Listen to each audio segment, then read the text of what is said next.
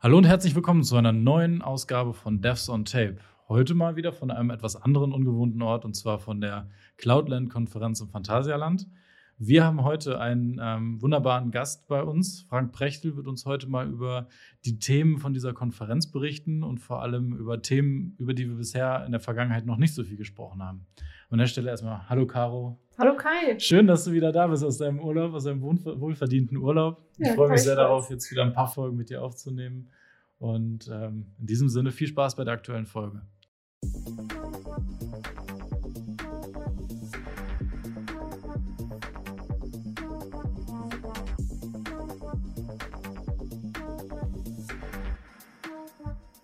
Ja, hallo Frank. Hallo Kai, hallo Caro oder besser gesagt, hallo Caro, hallo Kai. so rum geht es natürlich auch. Sehr, äh, sehr schön, dass du heute bei uns ähm, zu Gast bist in unserem Podcast. Wir freuen uns sehr, dass wir mal aus, äh, von außerhalb unserer Bubble jemanden äh, begrüßen dürfen und dann auch noch so ein Hochkaräter wie dich, Frank. Äh, finde ich echt super mit Themen, die wir vorher noch nicht hatten. Stell dich doch gerne einfach mal für unsere Hörer vor, damit wir alle so ein Gefühl dafür haben, wer du denn bist. Erstmal vielen herzlichen Dank hier für die Einleitung und äh, Vorstellung. Also zu viel der Ehre, Hochkaräter. Ich bin auch nur ein Mensch. das, ja, gut, das haben wir bei einem, an deinem G-Stil erkannt, das haben wir, das, ja, dass du jetzt nicht geschwebt bist. genau. Genau, äh, zu meiner Person. Mein Name ist Frank Brechtel. Ich komme aus dem schönen Nürnberg, bin 42 Jahre alt und äh, freiberuflicher Softwareentwickler, IT-Consultant, DevOps, Softwarearchitekt und ähm, viele andere Dinge, je nachdem, was gerade gefordert und äh, ist und ansteht. Und äh, ich beschäftige mich recht gern mit Themen wie Anwendungsmodernisierung, Softwareentwicklung, viel mit äh, Java unter anderem, was so bei mir ein bisschen so das Brot- und Buttergeschäft ist. Und ähm, natürlich dann den modernen Themen wie Cloud Native, DevOps, CI/CD, Infrastructure as Code.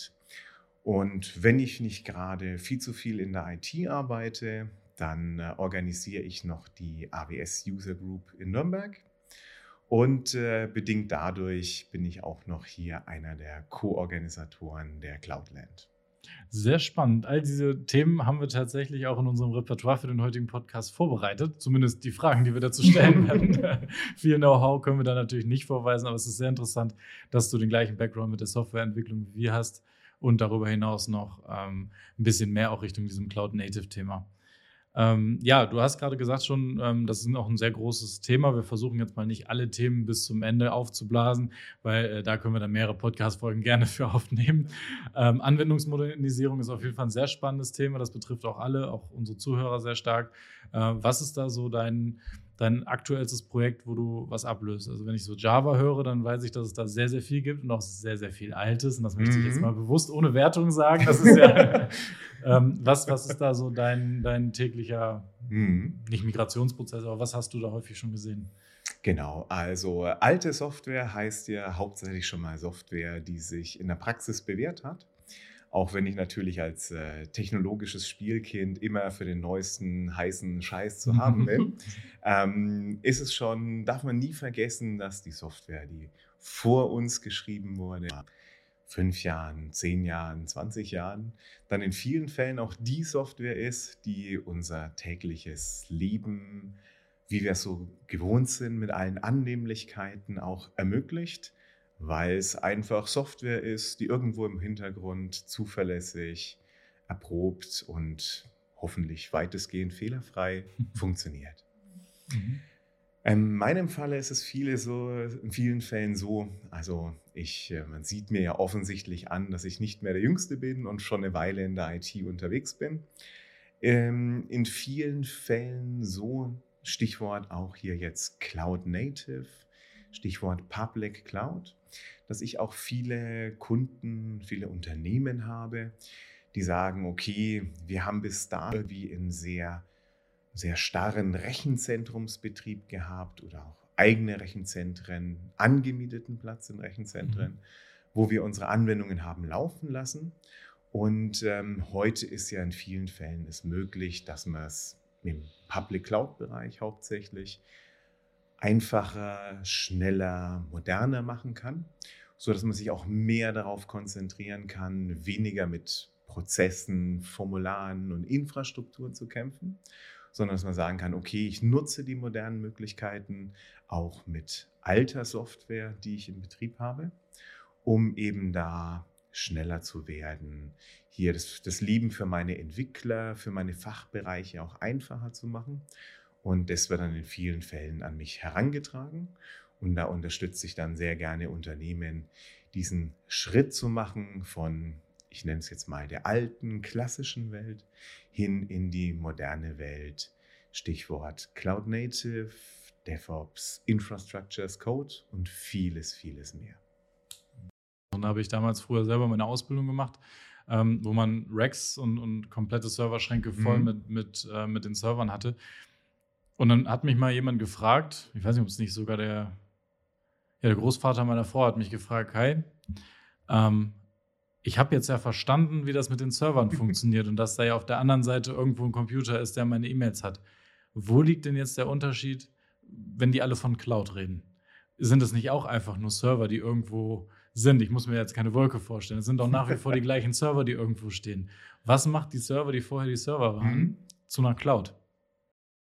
Man muss sich natürlich immer vor Augen führen, dass äh, egal welche enorme Abstraktionsebene man verwendet, heutzutage Stichwort Serverless, wo man sich eigentlich in Anführungszeichen gar nicht mehr um Infrastruktur kümmert.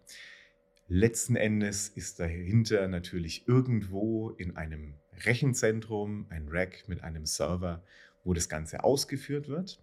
Auch wenn man jetzt bei einem der großen Public Cloud Provider wie AWS oder Microsofts Azure oder Google Cloud oder wem auch immer unterwegs ist. Der größte Unterschied, den ich sehen würde, ist zum einen der Faktor, ich habe nicht mehr mein eigenes Rechenzentrum, sondern ich nutze ein im Endeffekt riesiges Rechenzentrum mit Ressourcen, die ich dynamisch buchen und nutzen kann. Das heißt, ähm, wenn ich äh, einen Server brauche, kann ich ihn mir einfach quasi wie Magie herbeiholen. Und genauso, wenn ich ihn nicht mehr brauche, kann ich ihn wie durch Magie wieder in Anführungszeichen wegschmeißen. Der zweite große, große, große Faktor, der eigentlich noch viel bedeutsamer ist, als dass ich in einer Public Cloud schön dynamisch skalieren kann, ist der Faktor, dass die ganzen Cloud-Provider jegliche Ressourcen, egal ob es virtuelle Maschinen, Datenbanken oder was auch immer ist, über eine Programmierschnittstelle, über eine API zur Verfügung mhm. stellen. Das heißt, wenn ich als Entwickler in irgendeinem Unternehmen eine virtuelle Maschine brauche oder eine Datenbank, muss ich kein Formular ausfüllen.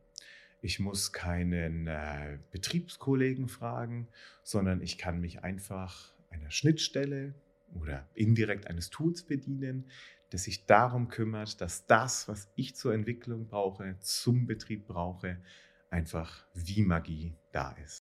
Also würdest du sagen, dass auch so ein auf so einer dedizierten Serverfarm, die da liegt, die ganz groß aufgebaut mhm. ist, dass dieser, dieser Software-Layer, der dazwischen liegt und der mir dynamisch diese Ressourcen aus den verschiedenen Maschinen zusammenpackt, so wie ich sie brauche, dass dieser Layer praktisch die normalen Rechenzentrumbetrieb zu so einem Cloud-Dienst machen, plus die APIs dazu, plus die Möglichkeit zu skalieren und diese Maschine immer größer und kleiner zu machen. Also ich, ich kenne jetzt den, mhm. den, Fall mit so V-Servern. Die sind ja auch auf einer physikalischen Maschine und die kann man mhm. auch skalieren innerhalb dieser einen Maschine. Dazu kamen dann noch ein Riesenhaufen weiterer Maschinen, die wurden dann alle geclustert. Mhm. Und so entstand das alles, dass so eine V-Server-Farm eigentlich nichts anderes ist als so eine Cloud-Geschichte. Genau, nennt man dann ja auch gern, kennt man dann unter dem Begriff Private Cloud, wenn es im mhm. eigenen, eigenen Rechenzentrum läuft.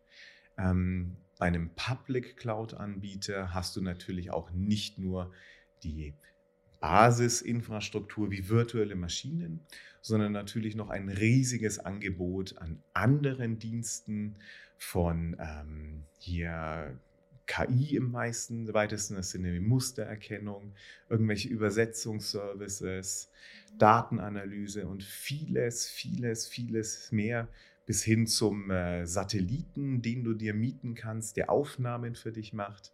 Mhm. Und ähm, dieses riesige Angebot an Services, die auch einfach viele Standardaufgaben abnehmen und einem als Entwickler ermöglichen, sich auch auf eine fachliche Logik, auf die eigentliche Software zu konzentrieren und nicht darum, dass ich irgendwo eine Datenbank oder einen sonstigen Dienst selber betreiben muss. Das ist auch so einer dieser Faktoren, von denen ich sage, okay, das liefert einen unglaublichen Mehrwert im alltäglichen Leben für Entwickler, für Admins und für Unternehmen. Eben weil man sich auf sein eigentliches Geschäft konzentrieren kann, auf seine eigentlichen Anforderungen und ähm, weniger Zeit für das Drumherum verwenden muss. Mhm. Mhm. Ähm, in dem, also wir haben natürlich schon in das Vortragsprogramm geguckt und äh, dort konnte man entdecken, dass du auch einen Vortrag natürlich hältst, beziehungsweise, ein, beziehungsweise einen Workshop hältst. Mhm. Und äh, dort dreht es sich, wie du vorhin auch schon erwähnt hast, diesen Begriff äh, Infrastructure as Code und ähm, verwendest dabei die AWS. Mhm. Äh, wenn ich mir das jetzt so vorstellen kann, um nochmal den Bogen zu dem Thema jetzt vorher zu schlagen, ähm, dieses Infrastructure as Code, ist es dann das Endbild, dass ich dann als Entwickler mir einfach eine, also per Knopfdruck quasi eine Entwicklungsumgebung oder eine Testumgebung installieren kann oder äh, wird das dann einfach automatisch durch meine Testschiene ja, quasi erstellt? Was, was ist da so der Anwendungsfall? Genau, also der Hauptanwendungsfall und der Hintergedanke für Infrastructure as Code ist eigentlich für dich als Anwendungsentwickler oder auch als Entwicklungsteam. Ähm, ich habe ja jegliche Dinge, die ich für mein Programm verwende, meinen Source Code sowieso heutzutage normalerweise in einem Git-Repository hinterlegt, versioniert und kann meinen Code, meine Anwendung auch vollautomatisch über eine ganz normale CI-CD-Pipeline, Stichwort Jenkins, GitHub, GitLab, bauen und habe immer einen definierten, versionierten Stand, den ich im Zweifelsfalle vollautomatisch oder auf Knopfdruck äh, bauen und zur Verfügung stellen kann. In eine ganz ähnliche Richtung geht es dann auch bei Infrastructure as Code. Ich möchte alles, was ich habe, was zum Betrieb meiner Anwendung gehört, was zur Entwicklung meiner Anwendung gehört, als Code vorliegen haben in meinem Git-Repository und dann die Möglichkeit haben, durch Source Code, durch Definitionen von Netzwerken, virtuellen Maschinen, Datenbanken, das Ganze per Knopfdruck oder vollautomatisch in meinem CI-Server zur Verfügung zu stellen, sei es jetzt für eine Testumgebung oder auch letzten Endes für eine Produktionsumgebung für einen Feature Branch, für einen Lasttest. Und ich habe immer einen definierten, versionierten Stand von der Umgebung, der Infrastruktur, in der meine Anwendung, mein Code läuft. Und die gleichen Mechanismen, die ich für meinen Source Code, für meine Anwendungsentwicklung verwenden kann, kann ich auf die Art und Weise dann auch für die Infrastruktur, die zu meiner Anwendung gehört, mhm. verwenden. Dafür brauche ich natürlich auch entsprechende Tools wie äh, Terraform, was so das Schweizer Taschenmesser der Cloud-Infrastruktur ist.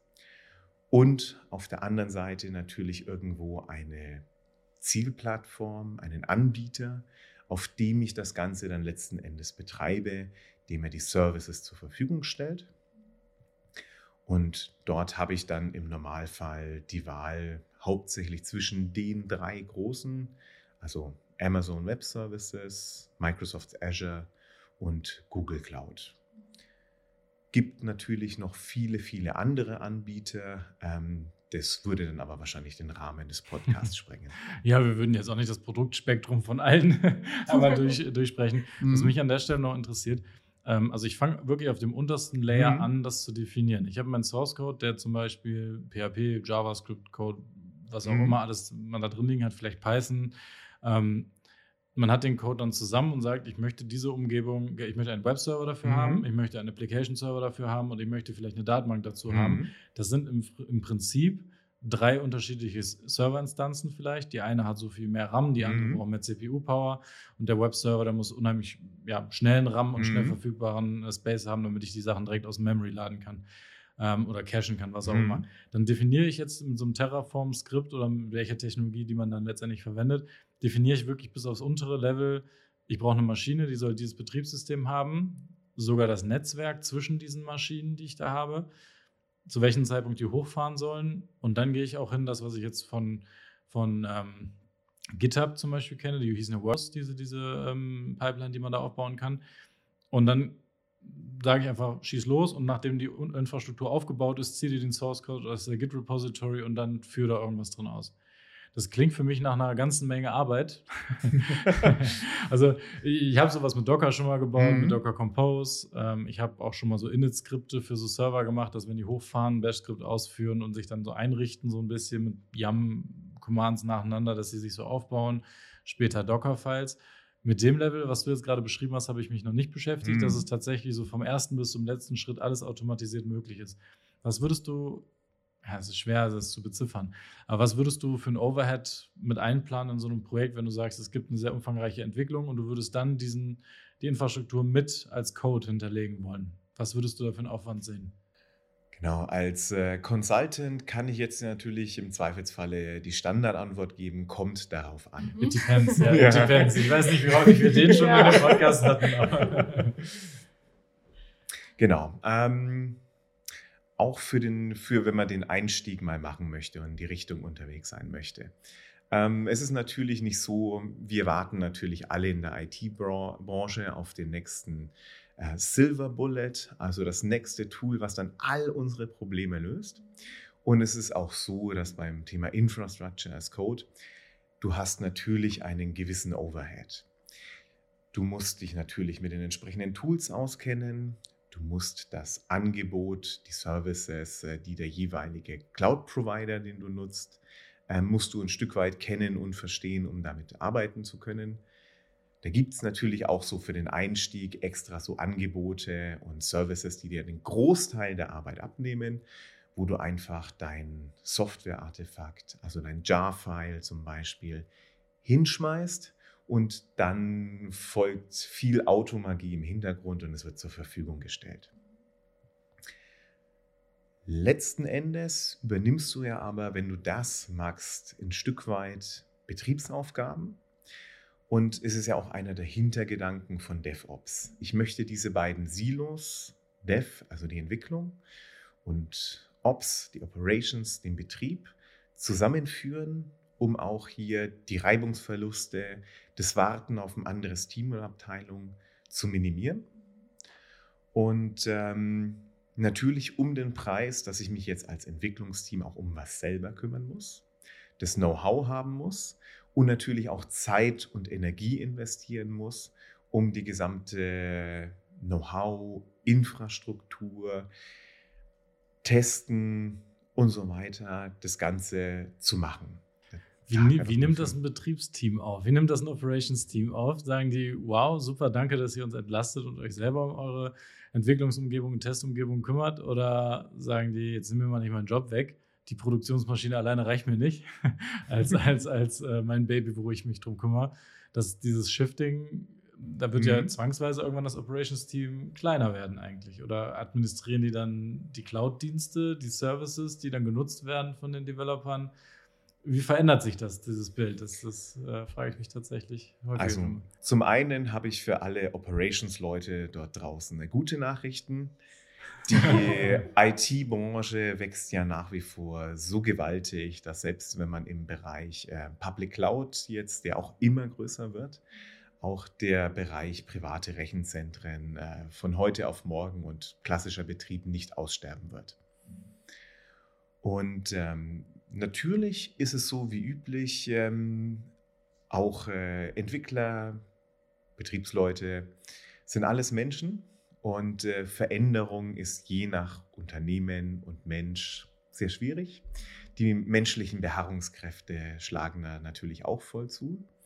Aber in vielen Fällen machen es die Unternehmen ja auch so, dass sie dann äh, die Betriebsleute und die Entwickler in Teams dann auch zusammenfassen und zusammenführen, weil nur, weil ich jetzt DevOps mache, heißt es ja nicht, dass ich das Know-how, wie ich eine Datenbank tune, wie ich einen Datenbankindex setze, wie ein Netzwerk funktioniert, auf einmal nicht mehr brauchen würde. Ich muss zwar das Wissen auf eine andere Art und Weise einsetzen, aber das Wissen brauche ich natürlich trotzdem. Und in vielen Fällen sind die Leute dann auch nach den anfänglichen Berührungsängsten, weil es dann doch eine komplett neue Welt, in Anführungszeichen komplett, mit neuen Tools, äh, neuen Prinzipien teilweise auch, ist trotzdem, machen wir nach wie vor in allen Bereichen und an allen Stellen einfach nur IT.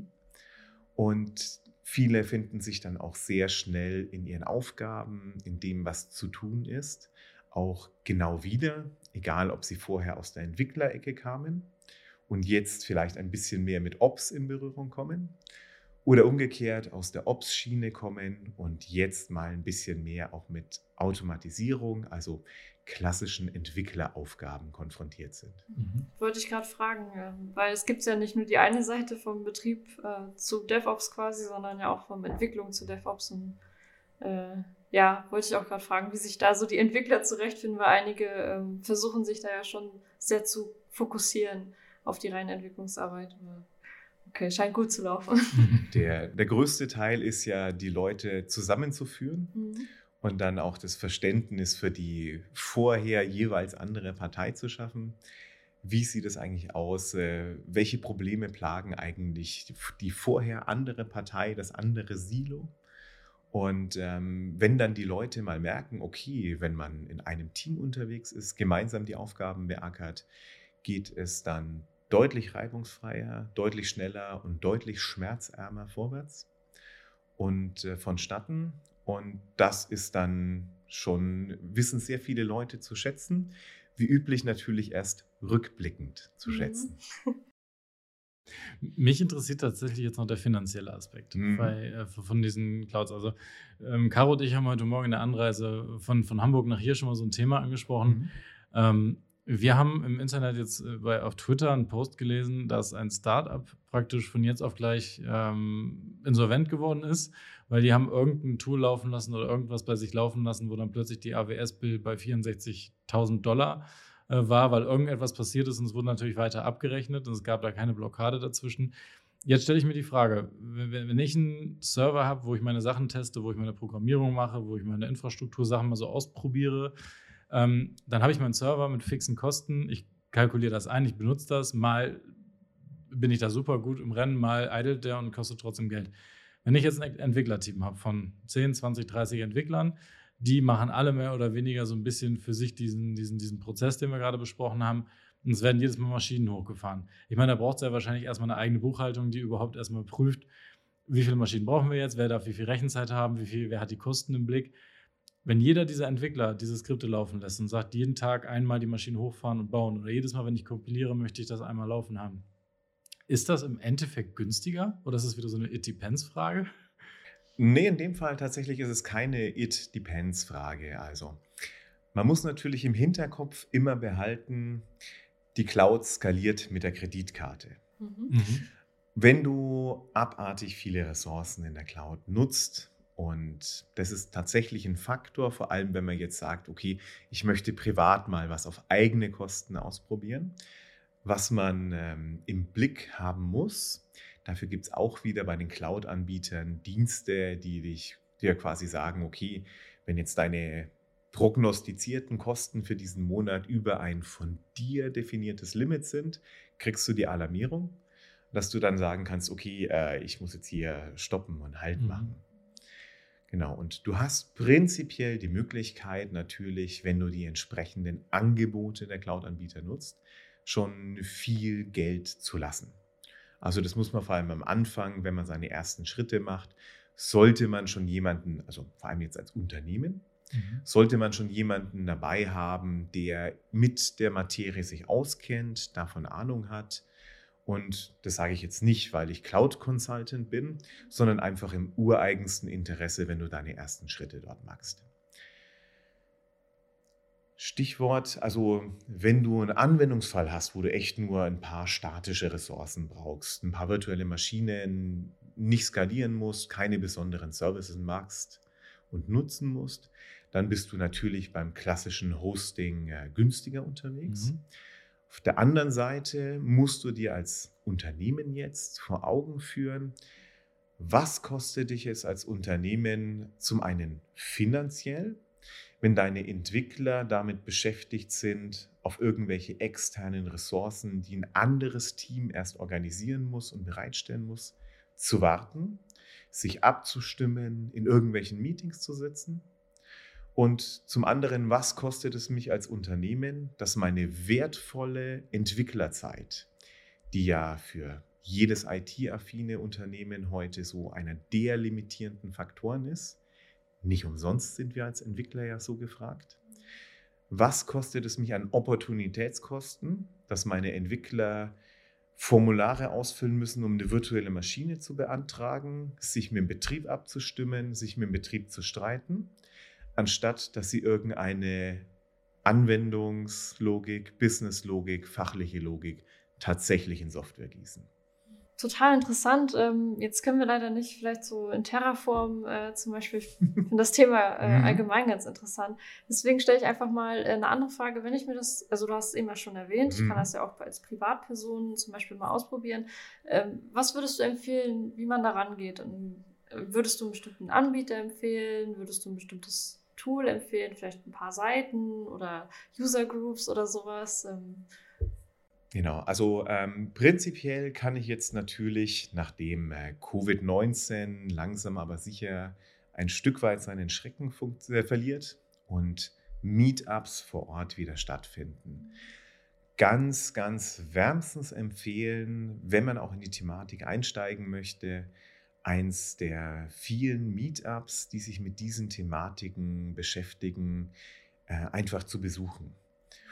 Man trifft sich abends ganz unkompliziert. Meistens sponsort noch irgendeine Firma Bier und Pizza. Also man muss sich auch nicht so ums Abendessen kümmern. Definitiver Pluspunkt, ja. genau. Und man trifft abends nach der Arbeit ganz entspannt äh, die Leute, die sich auch intensiv mit solchen Thematiken beschäftigen.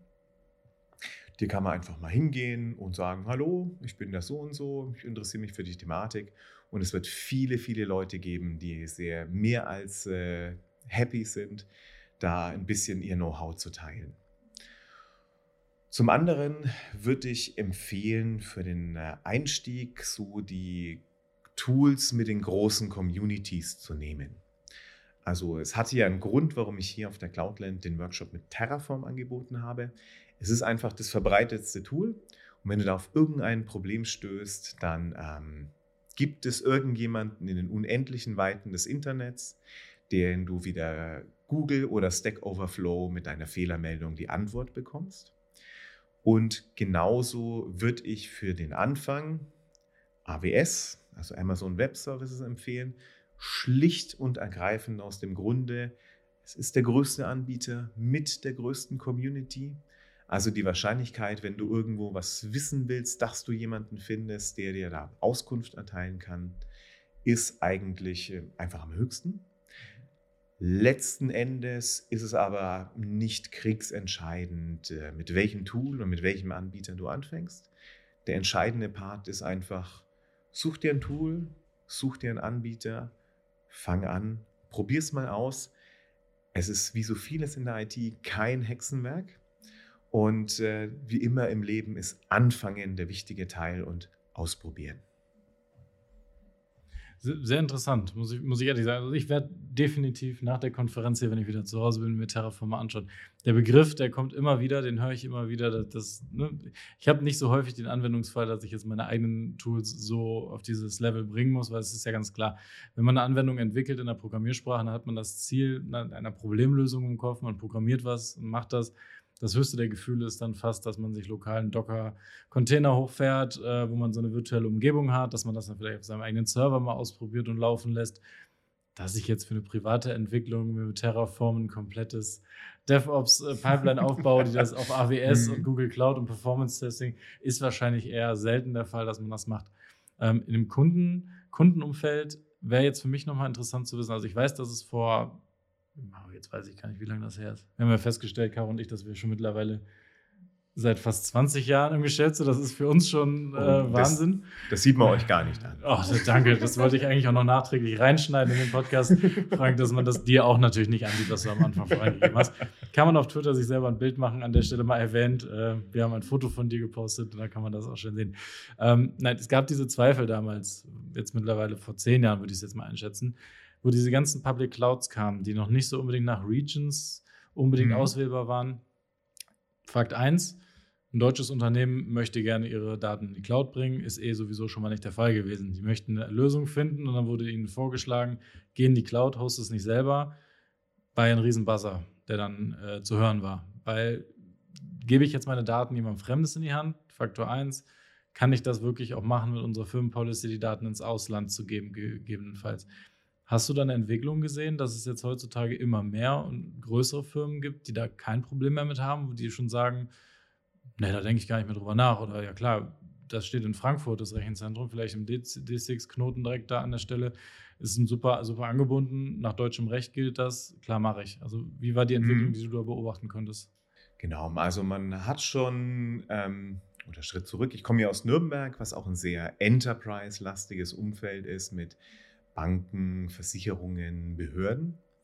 Und man hat schon im Laufe der Jahre gemerkt, also Public Cloud-Angebote gibt es jetzt auch seit, ich sag mal, Pi mal Daumen 15 Jahren.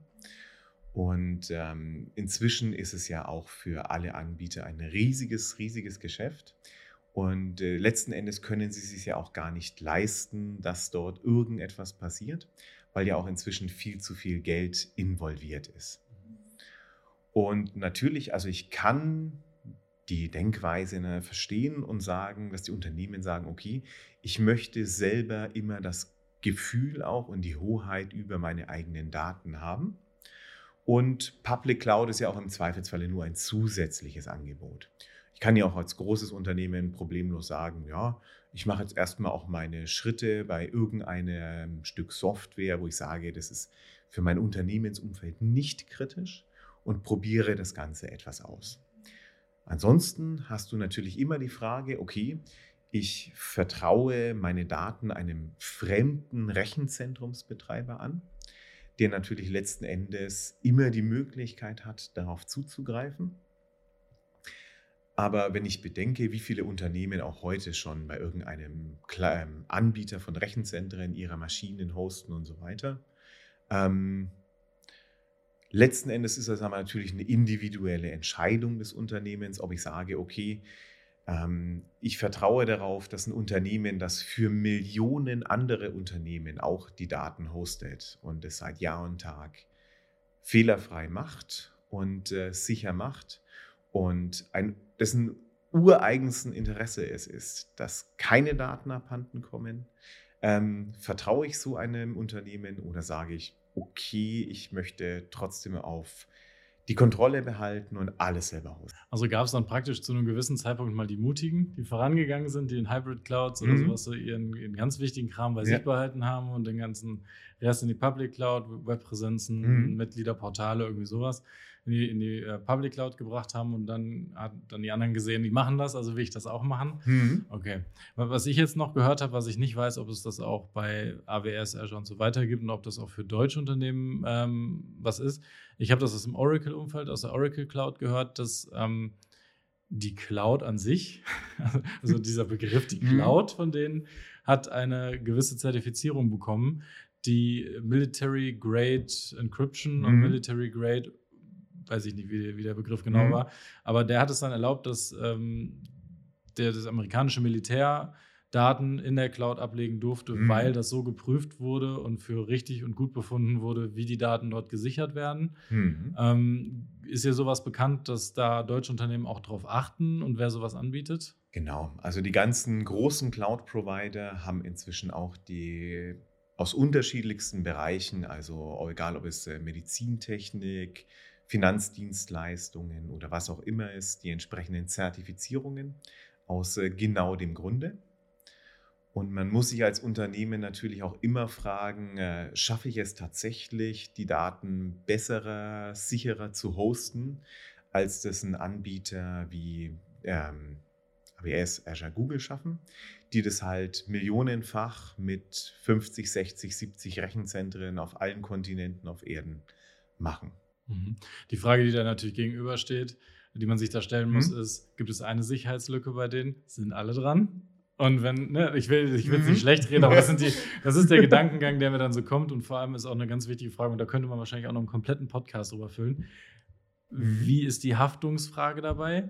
Also ich, ich glaube, da gibt es Unmengen an Texte, die man da nachlesen kann. Wahrscheinlich, wo das ausgeschlossen wird, wer da wie haftet. Aber wenn ich eine Versicherung habe, die Sachen in meinem Rechenzentrum stehe ich für, den, für fehlerhafte mhm. Daten, für verlorene Daten, für freiwillig abgegeben oder unfreiwillig mhm. abgegebene Daten, äh, dafür hafte ich. Dafür, mhm. das, dafür bin ich verantwortlich und hafte dafür. Wer sichert das heutzutage ab, dass wenn eine Versicherung ihre kompletten Kundendaten da verschlüsselt drin hat, und dann haben die da einen blöden API-Endpunkt nicht richtig abgesichert. Jetzt nur so ganz banal mhm. gesagt. Wer haftet dann? Ich habe mir ist kein Fall be bekannt oder be bewusst, wo da mal so richtig was schiefgelaufen ist, dass ein großes Unternehmen durch einen Fehler von einem Anbieter richtig äh, Probleme bekommen hat. Korrekt. Also das deckt sich auch mit meiner Erfahrung, da ich wüsste von keinem Vorfall bei den großen Anbietern. Und erfahrungsgemäß ist es ja auch eher, muss man sich da als Softwareentwickler meistens an die eigene Nase fassen.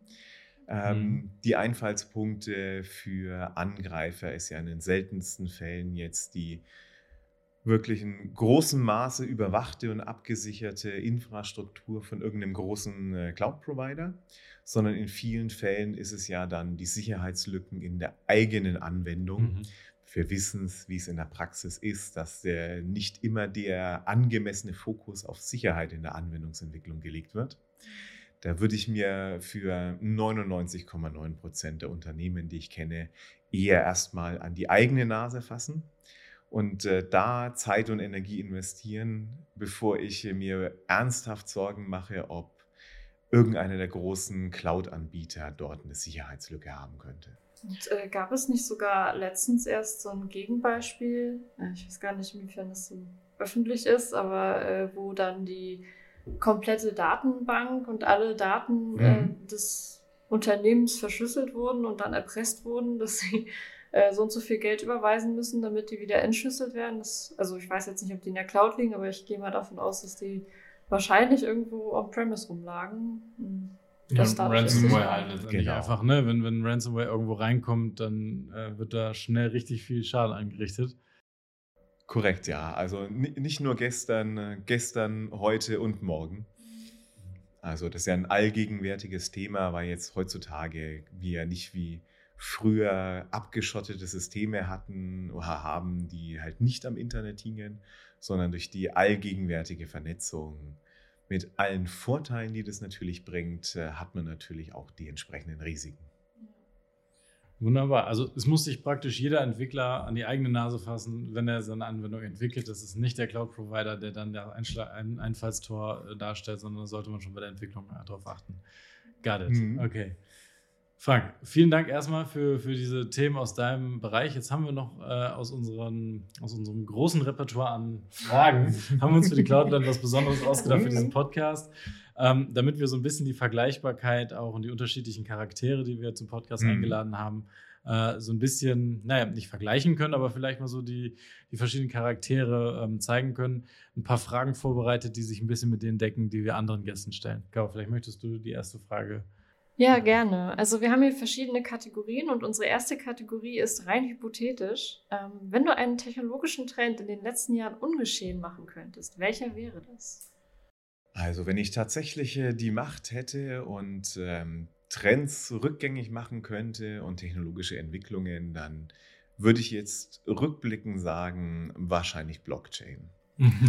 Und ähm, weniger, also Blockchain an sich, was ich ein recht interessantes Verfahren finde, sondern äh, eher den äh, Fallout, den es da gegeben hat. Stichwort ähm, Bitcoin, Stichwort Ethereum und äh, die ganzen Folgen, die das auch hatte. Also Die geneigten Zocker unter uns haben es am Grafikkartenmangel gemerkt Mhm. und von der unglaublichen Energieverschwendung und Ressourcenverschwendung für die gesamte Spekulation und das äh, Bitcoin-Mining und was da im Endeffekt für sinnlose Rechenoperationen an Energie und Ressourcen verbrannt wurde, da denkt man sich schon, also bei aller Liebe zum technologischen Fortschritt, das hätte es echt nicht gebraucht. Ich glaube, so wirklich tief in das Thema Blockchain können wir auch gar nicht rein. Also Mhm. ich glaube, jeder hat es gehört und jeder weiß es. Und ich glaube, da ist auch dieser, dieser, dieser Problempunkt bei der ganzen Sache. Ähm, es hat ja förmlich jeder das dann versucht, gesellschaftstauglich zu Mhm. machen und hat irgendein Produkt rausgebracht, was dann on Blockchain war. Ähm, ich möchte jetzt nicht den Namen von dem Unternehmen in den Raum werfen, der zufälligerweise auch bei Mhm. unserem tollen Unterstützer dieses Podcasts äh, auch ein Teil davon ist mit dem großen O. Aber äh, wenn man plötzlich Produkte anbietet, die alle auf Blockchain basieren, dann profitieren die natürlich von diesem Mhm. Trend, der auf Krypto war und mit dieser ganzen Bubble. Mhm. Auch wenn das Prinzip Blockchain vielleicht technisch sehr interessant ist für uns Geeks. Ich glaube, da können wir uns tatsächlich drauf einigen. Ist ein valider Punkt. War keine Frage, die man Definitiv. richtig oder falsch beantworten kann, aber da hast du uns auf jeden Fall richtig abgeholt. Äh, Blockchain, ja, das Mhm. hätte man sich wahrscheinlich sparen können. Genau. Eine weitere Frage aus dem Bereich hypothetisch. Wir haben da für uns ähm, ein paar Sternchen hinterlegt, dass, äh, welche Fragen da mit Sicherheit interessant sind. Und zwar, was schätzt du denn, wie dein, ähm, sich dein tägliche, täglicher Arbeitstag von jetzt in zehn Jahren ändern wird? Tatsächlich ähm, ist in dem Fall meine Hypothese, ich bin natürlich bei der Prognose der Zukunft genauso schlecht wie alle anderen, ähm, ist, dass sich mein Arbeitsalltag gar nicht so sehr ändern wird. Weil wenn ich jetzt mal so, ich habe ja das Glück, ich kann ja auch schon zwei Jahrzehnte IT in die Vergangenheit blicken. Wir beschäftigen uns natürlich mit neuen technologischen Herausforderungen, neuen Tools, neuen Plattformen, neuen Anwendungsmöglichkeiten. Aber so der, in meinem Fall, der Entwickleralltag mit, okay, wir haben irgendwelche Anforderungen, Probleme und müssen die von der Sprache der Menschen in die Sprache der Maschinen umsetzen. Daran wird sich, glaube ich, in den nächsten zehn Jahren sehr wenig ändern. Also diese eigentliche Entwicklerarbeit, was natürlich viel mit Programmiersprachen, Datenbanken und vielem anderen zu tun hat. Aber für mein Dafürhalten ist die eigentliche Entwicklerarbeit auch diese Umsetzung von den oftmals diffusen Anforderungen und unspezifischen Anforderungen in ein schönes, nutzbares und äh, nützliches und wertbringendes Tool, Stück Software. An dieser Aufgabe wird sich, egal wie viel wir mit Automatisierung und so weiter treiben, in meiner Prognose der Zukunft sehr wenig ändern. Das ist der Kern deiner Arbeit und dein tagtägliches. Naja, fliegst du zur Arbeit oder ziehst du auf der Arbeit eine VR-Brille an? Oder wie, sich, wie, wie siehst du dich in zehn Jahren, wenn du dich auf dem Weg zur Arbeit machst? Was wird anders sein?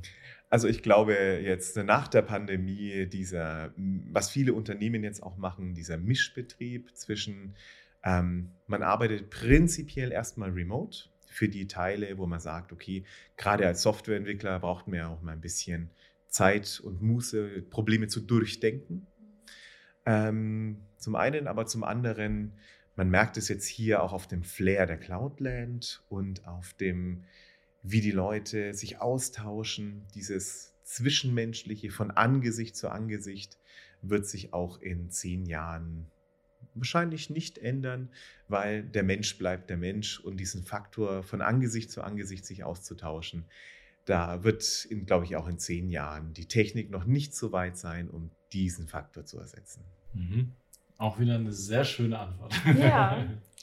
Äh, so, die äh, zweite Kategorie, die wir für dich ausgewählt haben, ist äh, Konsum. Ähm, nämlich, äh, wie konsumierst du News und neues Wissen? Also in Form von Newslettern, Mhm. Büchern, Zeitschriften, ähm, ja, Spam von irgendwelchen Veranstaltungen, äh, Podcasts, YouTube-Videos etc. Okay, also in meinem Falle ist es tatsächlich so, dass ich mich selektiv vieler Kanäle bediene. Also je nachdem, was ich auch erreichen möchte, was ich erfahren möchte, was ich wissen möchte. Ähm, so für meinen, für meinen täglichen Informationsfeed nutze ich hauptsächlich ähm, Twitter. Und Twitter, weil es ein sehr schöner Austausch ist zwischen den Charakteren. Twitter ist ja die Social-Media-Plattform, wo die meisten Techies auch unterwegs sind, wo man sehr viel mitkriegt, ähm, okay, was sind so die aktuellen Trends, was machen so die Leute, die auch in der Branche unterwegs sind, äh, die hier auch auf ähm, in dem Bereich, in dem auch ich und wir aktiv sind, was die so treiben. Das ist für mich so ähm, zum einen menschlich, zum anderen äh, technisch, wo geht die Reise aktuell hin, was passiert so in der Branche. Zum anderen dann das andere Extrem für so Grundlagen und distilliertes äh, Wissen tatsächlich dann auch Bücher, weil die in vielen Fällen die mehr zeitlosen Dinge, die sich auch über Toolwechsel, Programmiersprachenwechsel, Frameworkwechsel ähm, sehr gut bewahrheiten und auch langfristiges Wissen sind, was man immer wieder brauchen kann. Und ansonsten nutze ich einen wilden Mix aus äh, Newsseiten, Podcasts und vielem anderen, je nachdem, wo ich unterwegs bin, was ich nutzen möchte und ähm, worauf ich gerade eben Lust habe. Das ist aber echt sehr interessant. Diese Antwort ist sehr interessant, weil ich wahrscheinlich äh, alles Mögliche darauf gewettet hätte, Caro, dass keiner der Kandidaten, die wir hier auf der ähm, Cloudland ansprechen würden, noch ein Buch in die Hand nehmen. Und wenn ich mir überlege, wenn das Buch über Terraform geschrieben ist, die Enzyklopädie von Terraform, ist das Ding outdated, bevor es gedruckt ist. Das ist so die Erfahrung. Deswegen mhm. wundert mich sehr, dass du sagst, ich greife tatsächlich noch zum Buch. Ich bin äh, voll und ganz bei dir. Also ich würde mir Stand heute auch kein äh, toolgetriebenes Buch kaufen.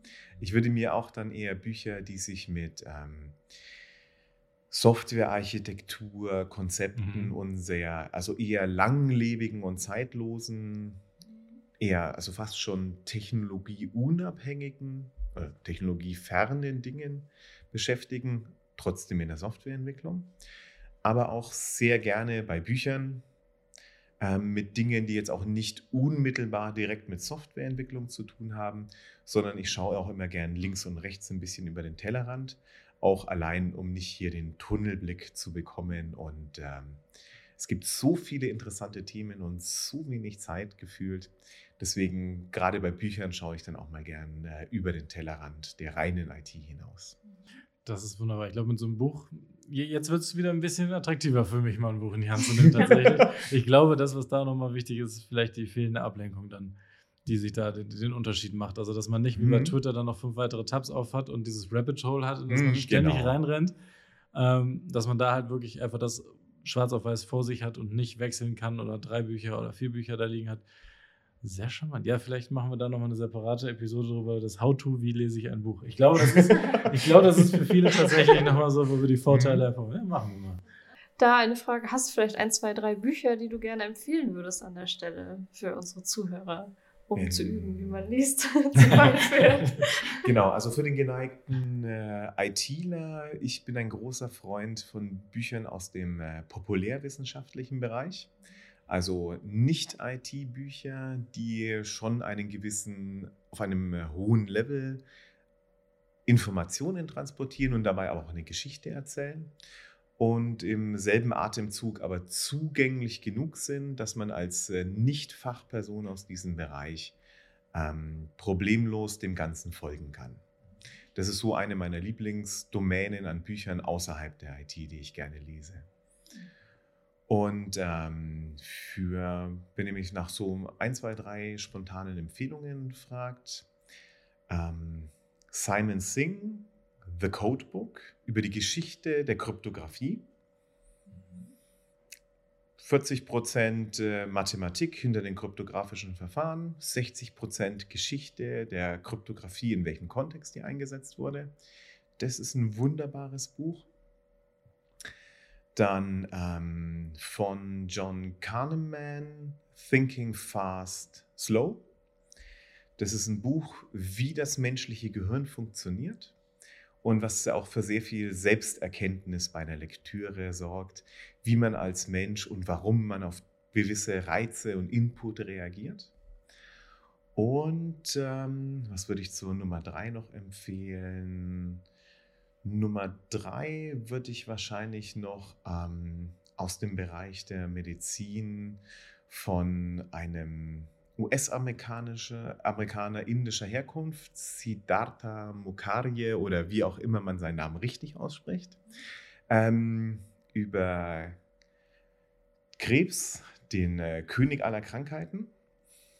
Und das wären so drei Empfehlungen, wo ich einfach sagen kann, die sind echt cool, da lernt man viel dazu. Auch jenseits der IT, kurzweilige Lektüre und es ist eine sehr schöne Horizonterweiterung. Wunderbar. Die ähm, Buchempfehlungen werden wir auf jeden Fall auch noch in den Shownotes verlinken direkt, damit, damit die nicht verloren gehen. Ähm, schreiben wir die unten rein, genau natürlich für die Kontaktdaten von uns und von unserem Gast. Ähm, letzte Kategorie, ganz privat. Jetzt, jetzt wird es prekär. Jetzt bin ich mal Immer gespannt. Her damit. Ja, jetzt kommt die, die ganz private Frage. Bist du zufrieden mit deiner Work-Life-Balance? Es ist natürlich immer ein äh, schwieriges Thema, einen Selbstständigen nach seiner Work-Life-Balance zu fragen. Genau, also ähm, für mich persönlich, ich habe immer, ich habe früh am Rechner angefangen. Ich sage immer, ich bin früh am Rechner hängen geblieben. Und ich war nie jemand, der so stark zwischen Arbeit und Privatleben getrennt hat. Es ist so aus meiner Erfahrung auch ein sehr, ich sag mal, deutsches oder deutschsprachiges Phänomen, dass diese strikte Trennung von Arbeit und Privatleben gemacht wird. Weil bei mir persönlich ist es so, ich bin halt nur genau der eine Frank. Egal, ob ich jetzt arbeite, Privatleben mache, unterwegs bin, irgendwas dazwischen mache. Und äh, ich neige aber schon dazu, eher zu viel zu machen und ähm, sonst würde ich keine Konferenz und kein Meetup noch zusätzlich organisieren. Mhm.